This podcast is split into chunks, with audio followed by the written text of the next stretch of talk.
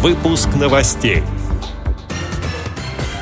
Предприятие Всероссийского общества слепых в Архангельске посетил глава региона. Петербург примет фестиваль эстрадных исполнителей ВОЗ «Вокал». Незрячая молодежь Удмуртии и Татарстана готовится к межрегиональной встрече.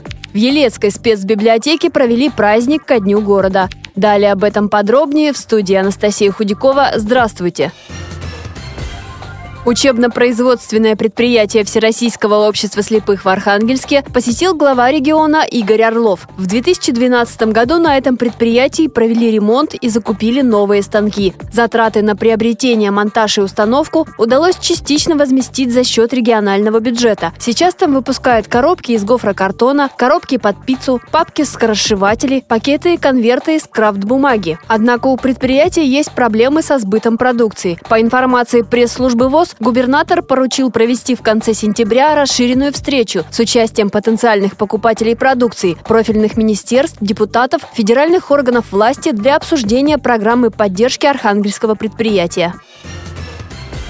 Петербург готовится к приему одного из самых популярных фестивалей эстрадных исполнителей ВОЗ – «Вокал».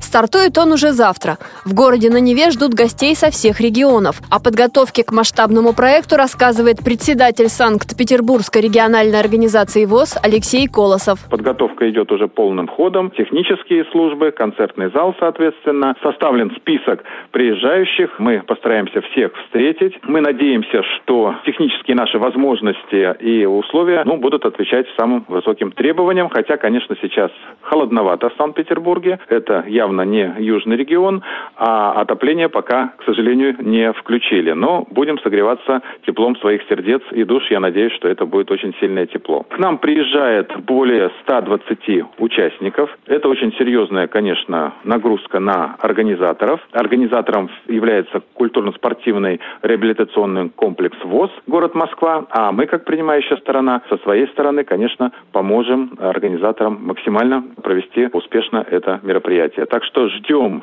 всех в гости и, конечно, будем желать всем удачного, хорошего выступления, показать максимум своих возможностей.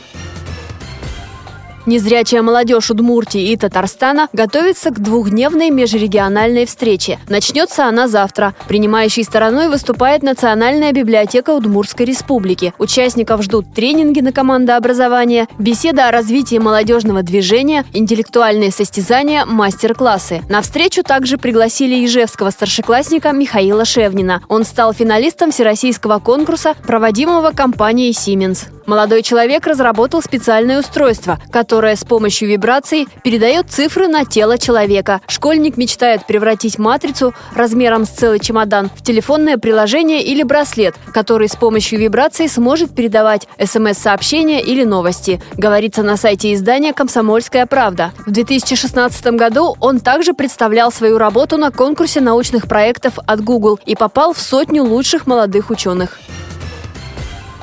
Сотрудники филиала Липецкой областной специальной библиотеки в городе Ильце провели для читателей литературно-музыкальный вечер. Мероприятие посвятили празднованию Дня города. На вечере собравшиеся вспомнили славные страницы истории. Среди читателей филиала много талантливых людей, поэтому в зале звучали музыкальные и лирические посвящения городу. Проверить свои знания местной истории можно было в викторине, а на книжной выставке были представлены новинки по истории и культуре одного из самых старинных городов Липецкой области Эти и другие новости вы можете найти на сайте Радиовоз. Мы будем рады рассказать о событиях в вашем регионе. Пишите нам по адресу новости собака ру. Всего доброго и до встречи!